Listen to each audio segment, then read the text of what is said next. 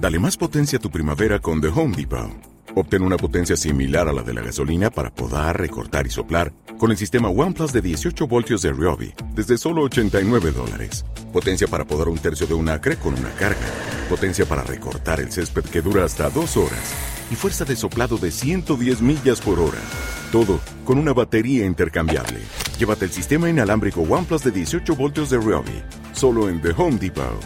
Haces más. Logras más.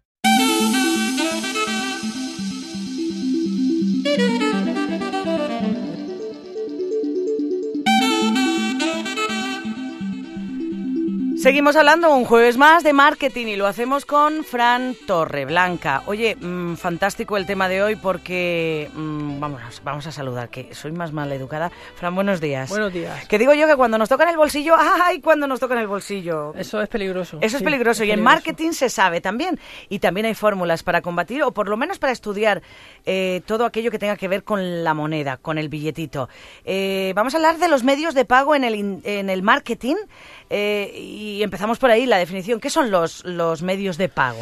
Bueno, los medios de pago, como bien dice su, e- e- esta frase, pues es el, el cierre, ¿no? Digamos, el cierre de esa transacción que hace una marca con el consumidor, intercambiando, pues, o bien un producto, o varios de ellos, o, o cualquier tipo de servicio. Es decir, es decir, cuando tú pagas.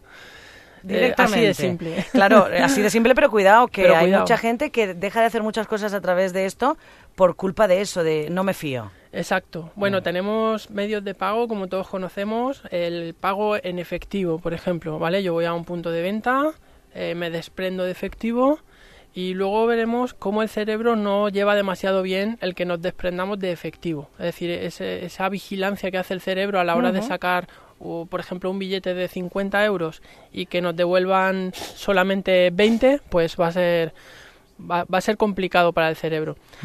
Eh, otro medio de pago, como sabemos, tarjeta de crédito. Eh, a, a nivel consciente pensamos, bueno, ya lo pagaré, ¿no? Eh, yo doy la tarjeta y me la devuelven, no se queda en un trocito de... Claro. eh, Pero ya pagaré. Hay muchas más cosas de- detrás de ese concepto también muy interesantes que ahora veremos Sí. y cómo puede im- im- impactar. eh, ¿son, ¿Son importantes eh, en el, eh, en el proceso de marketing los medios de pago? Sí, son muy importantes porque al final cuando hacemos una estrategia de marketing basada en un objetivo claro que nos hemos marcado, diseñamos alguna acción para cumplir esa estrategia y ese objetivo, pero luego ese medio de pago lo tengo que tener en cuenta porque me va a generar algún tipo de satisfacción o algún tipo de expectativa que me puede de alguna forma desviar esa estrategia que había planteado y que no salga bien del todo. Mm. Te he oído decir que le duele al cerebro Sí. eh, eh, pagar con efectivo. eh, ¿Esto es Sí, verdad? Sí, bueno, eh, los expertos en neuromarketing... Claro, eh, estamos como- hablando un poquito de eso, de neuromarketing. Exacto, claro. como, como por ejemplo Martin Listrom, que ya hemos hablado alguna vez de él, eh, este chico danés que, que a mí particularmente me, me encanta y, y en obras como su libro Biology o Así se manipula al consumidor, que os los recomiendo los dos, nos explica que, que si vamos, lo que decía antes, ¿no? si vamos a desprendernos de efectivo, es decir, si soltamos ese billete y nos devuelven alguna moneda y otro billete, o siquiera ya no nos devuelven nada, nuestro cerebro automáticamente emite una señal de alarma y nos dice, hey, Fran, ojo, que acabas de perder eh, este dinero, ¿no? Algo Este- tuyo. Algo tuyo, eh, acabas de perder, de perder mm, capacidad adquisitiva, ¿verdad? Porque acabo de hacer un intercambio gracias a un producto o un servicio. Si yo pago con la tarjeta de crédito en lugar de efectivo, eso no ocurre. Mi cerebro no emite esa señal de, cerebro, de, de, Sí, de alerta, sí, ¿no? sí, sí. Entonces, entrego la tarjeta y me la devuelven tal cual. Claro. Yo ya sé Eh, que voy a pagar a futuro, pero mi cerebro dice, sí, sí, pero no has perdido nada, la, la tarjeta te la devuelven exactamente igual. Ese, es, que- ese es el peligro que tienen las tarjetas de crédito, no solo para esto, sino para todo en la vida. Claro. Cuando uno va a tirar de tarjeta es más feliz que el bomba. Claro, y no- no- nosotros siempre pensamos que efectivamente ya lo pagaremos, pero yo no estoy hablando de eso, eso está ahí. Yo estoy hablando de que la, la tarjeta me la devuelven tal cual. Exacto. Entonces mi cerebro no emite señal. ¿Qué significa eso de que no emita señal de alerta? Que está relajado y la predisponibilidad a la compra es mucho más alta. ¿Qué es eso de que las tarjetas de crédito tienen otro nombre? Sí, bueno, en Martin Listrom y algunos otros le llaman eh, medio de pago que minimiza el dolor.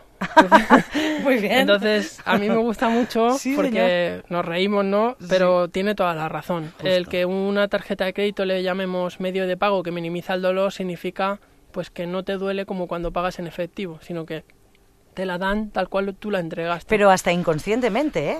Total, Porque total. eh, pe- pensándolo un poco y recapacitando, decimos somos tontos porque pagamos igual, pero es el subconsciente el que nos, nos manda esas, esas señales, ¿no? Es, es un, es un hecho emocional, ¿no? Eh, toma, dame. Claro. Imagínate en un estado a presente-futuro, porque en algunos lugares ya se puede pagar así, Ajá. cuando paguemos con nuestra propia huella, que es, como sabemos es única, eh, no hay otra igual, pues el hecho de ni siquiera sacar una tarjeta, sino pulsar con tu huella, O sea, será brutal. será brutal. Eh, es decir, ese medio ya no minimizará el dolor, es que será prácticamente nulo el dolor. Y otra cosa importante es que creo que de alguna forma ensalzará nuestro ego, porque diremos, fíjate que somos capaces de hacer así con mi dedo y pagar, ¿no? Es, Es curioso, Eh, eh, cuidado. Y, y va a ser un, un- tiempo de cambio, evidentemente, porque está por, es- eh, son esas formas de pago, de pago que vienen, que, que también van a alterar un poco nuestra forma de vida, nuestra forma de entender las compras, nuestra forma de, de- de entender. ¿Es la única forma que viene lo de la huella digital? entiendo que vendrán muchas más, no, no sabría dec- hasta en las películas de ciencia ficción, la del iris. La retina, la ¿verdad? retina, o- seguro. Exacto, perdón, la retina. Seguro. Algunas más. ¿Es importante en un punto de venta saber si el potencial cliente va a pagar en efectivo o con tarjeta? Sí, es muy importante. Eh, en algunos casos eh, que hemos podido tener la suerte de trabajar, pues es interesante saber si en un punto de venta, imagínate pues una superficie de- de- dedicada a prendas deportivas, a moda, etcétera, con cierto espacio, podamos saber a la entrada o durante el proceso de visita del posible consumidor si van a pagar con, con dinero o con tarjeta. Si van a pagar con dinero, sabemos que está esa señal de, de dolor y quizás eh, la pretensión de compra va a ser menor. Si van a pagar con tarjeta, por un lado sabemos que ya pagaremos y por otro que no hay dolor porque nos devuelve la tarjeta. Entonces, esa capacidad del ticket medio de compra la podemos incrementar. Ahora bien, ¿cómo hacemos para saber si van a pagar en efectivo o con tarjeta? Claro. Bueno, pues ahí está un poco la parte creativa. Eh, o bien a través de mensajes en el punto de venta, o bien a través de ofertas puntuales diciendo, si hoy pagas con tarjeta, pues te ofrecemos cualquier tipo de cosa. Podemos pensar, sí, sí, si pago con tarjeta, el banco me cobra una comisión de pagar con tarjeta.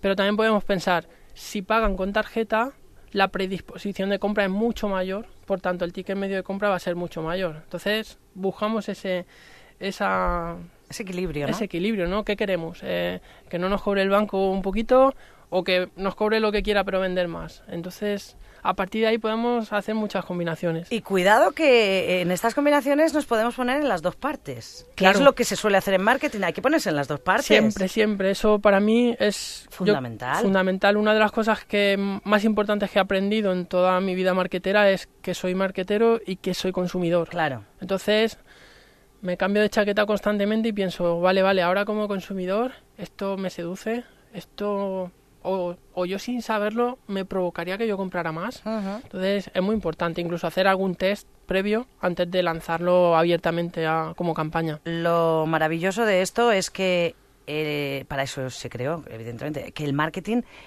piensa hasta el más mínimo detalle. Y en este caso estamos hablando de las formas de comprar, las formas de vender. Exacto, hay que, hay que intentar tener todo lo mejor controlado posible y sobre todo luego, cuando, imagínate que hacemos una acción de este tipo, medir y comparar con otro periodo de igual, de igual tamaño en, en el pasado, ¿no? Es decir, si imagínate en julio de 2015 eh, probamos con una metodología de este tipo, contrastarlo con julio del año pasado. Oye, ¿qué ha pasado? ¿Podemos contrastar los datos? ¿Ha mejorado? Sí, sí, sí, sí. sí, y luego sí, pues sí. toda la información interna que puedan darnos los propios vendedores, ¿no? Oye, pues eh, notamos de verdad que, que la gente sí está sacando eh, la, la tarjeta mucho más, que el hecho de sacar la tarjeta Claro, incrementa. Bueno, Claro, claro.